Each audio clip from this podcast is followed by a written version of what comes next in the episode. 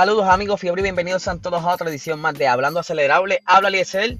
Y antes de arrancar quiero darle las gracias a todas esas personas que se conectaron ayer con nosotros durante el live. Eh, un live que fue solicitado a gritos.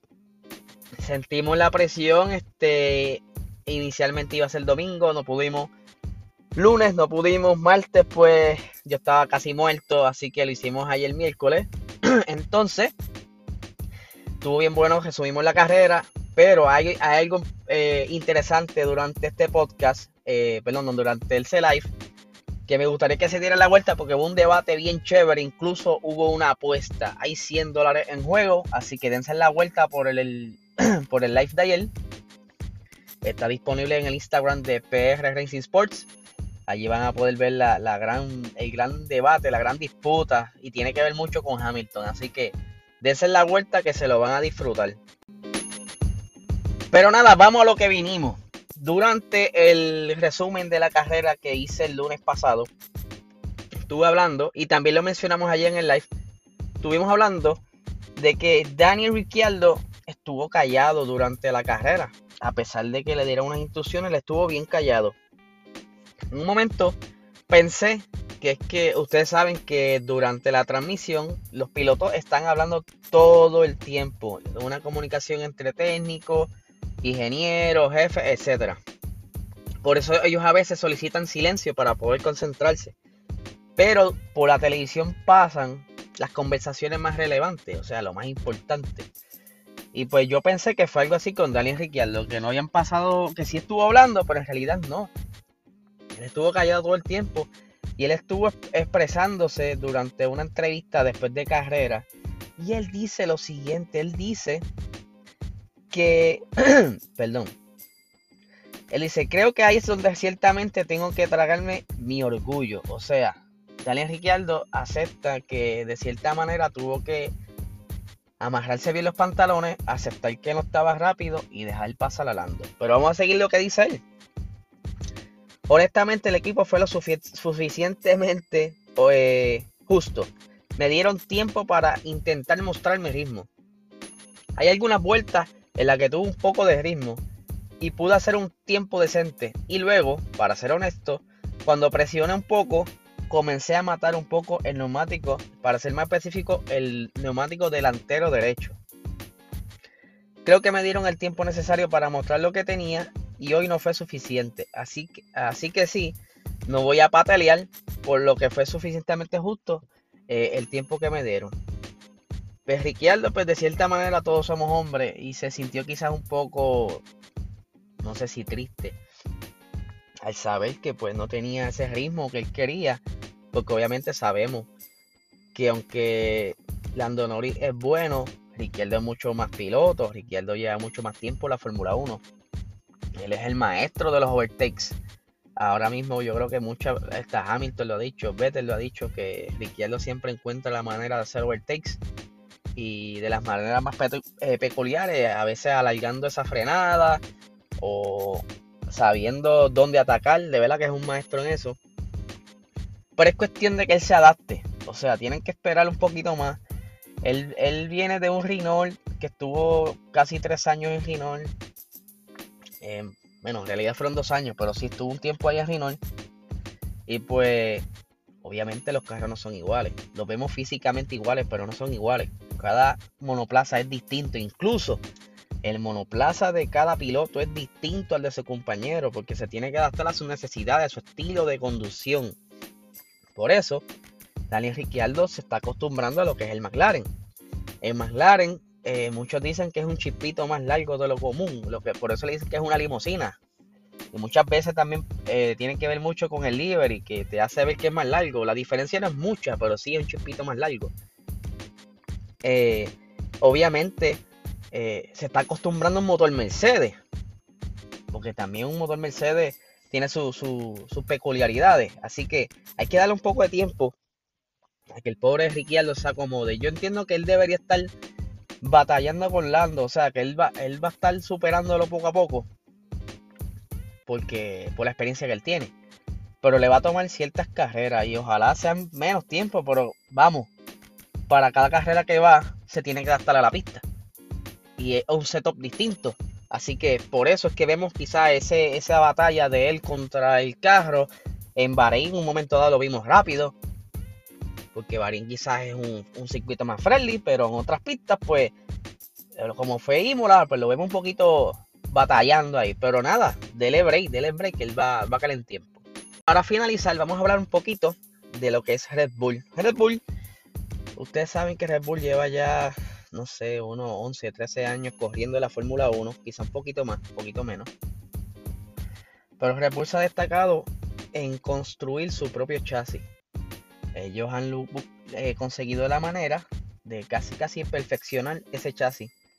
Y eh, debido al anuncio de Honda el año pasado de que se iba a retirar este año, pues ellos han batallado para conseguir eh, la propiedad intelectual de ese motor, que ya lo consiguieron. Y entonces fue donde eh, la congelación de los motores terminó de completar este combo y ellos pues podrán entonces seguir desarrollando los motores partiendo del diseño de lo que fue Honda dándole su toque obviamente porque Red Bull va a buscar la manera de darle su toque eh, bajo su propia fábrica. Ellos están construyendo una fábrica nueva una división de en Milton Keynes donde van a estar trabajando todo el desarrollo del motor para el 2022 y los años subsiguientes hasta el 2025 porque la congelación es hasta el año 2025 donde los rumores dicen que ya Red Bull este, está haciendo quizás negociaciones con los próximos motoristas que están por entrar a la competencia porque se ve que sí se va a probar el combustible sintético, lo que favorece a dos o tres motoristas, que como lo es el grupo eh, Volkswagen, que entiendo que tienen dos diseños distintos de, motor de Fórmula 1, entre otros que quizá en un momento dado intentaron entrar, pero el alto costo de fabricar un motor para la Fórmula 1, pues no los, no los permitieron entrar como motoristas. Pero eh, para el 2025 se espera que los costos de fabricar un motor sean más baratos, va a ser el reglamento de ese momento, más eh, la aprobación de combustibles sintéticos, pues facilite más el, el acceso. Pero mientras, Red Bull va a estar trabajando su propio motor y ellos están bien enfocados. Ellos van, ya tienen casi la, fábrica montada estaban hablando en una entrevista eh, para Motorsports. Primero se expresó el jefe técnico de Red Bull y dijo lo siguiente. Aplicaremos exactamente la misma filosofía que aplicamos a, lo de los chasis.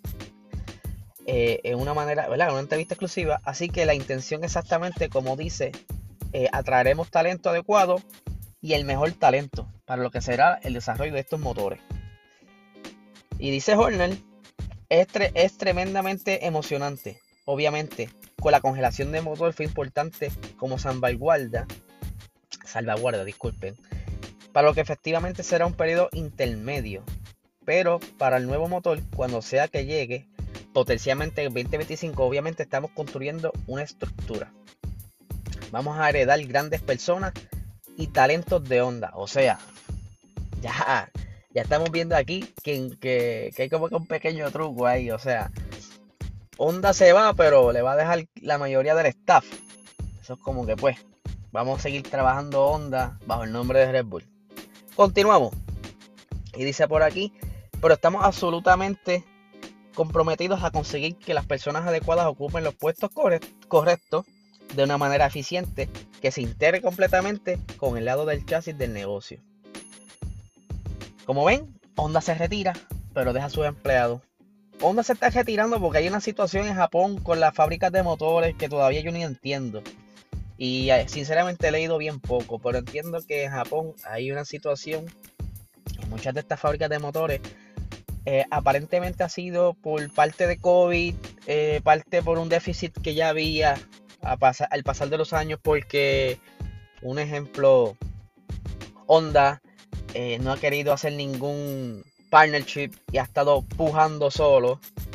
No, eh, a la diferencia de Toyota que ha hecho partnership con BMW, ha hecho partnership con Mazda, ¿verdad? Para sobrevivir. Han comprado diseños de exteriores, de estética, han comprado motores, etcétera, etcétera.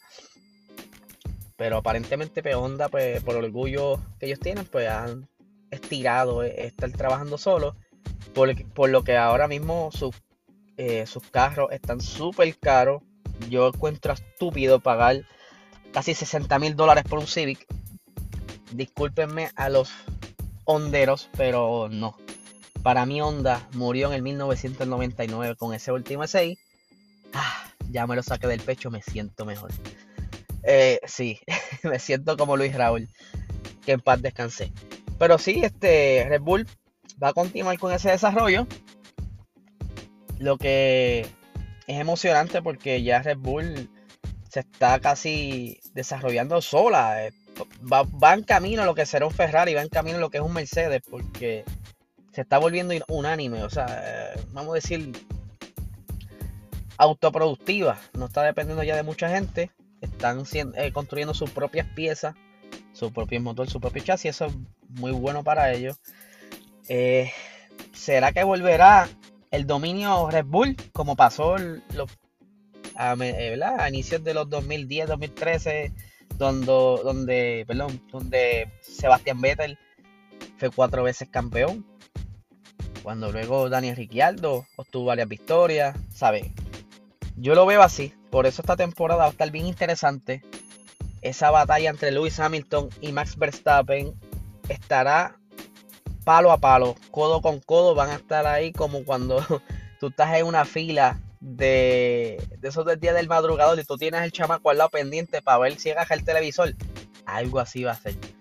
Van a estar pista a pista, carrera a carrera, batallándose, matándose entre ellos, buscando la manera de mejorar, aunque sea un poquito, para tener esa diferencia de esas décimas que le da esa ventaja. Porque ellos, si ustedes se fijan, busquen bien esos tiempos, esa es la asignación de hoy. Busquen los tiempos y vean que están a, pen... el décima. O sea, ahí están ahí, están dentro de un segundo. La diferencia de ellos es el respiro, el palpadeo, es nada. Eso depende de cómo tú saliste de una curva, ese, esa frenada que diste tarde, esa frenada que, la diste más temprano. De eso depende esos tiempos en esas vueltas. Y eso es lo que estamos viendo en estas primeras dos carreras de, de la Fórmula 1 del 2021 están a diferencia de lo que es la destreza, la, agilidad del piloto. Porque ya el carro no, no, no cuenta. O sea, o sea, el carro cuenta, pero el, detalle sorpresa, el elemento, esa, esa cherry del bizcocho, son los pilotos con su destreza y sus habilidades lo que diferencian entre cuál es más rápido y cuál es más lento. Así que los dejo con esa hoy. Dense la vuelta por Instagram, vean el episodio, ya les estuvo bien nítido. Estamos cocinando algo bien chévere para el viernes, así que que tengan un excelente día.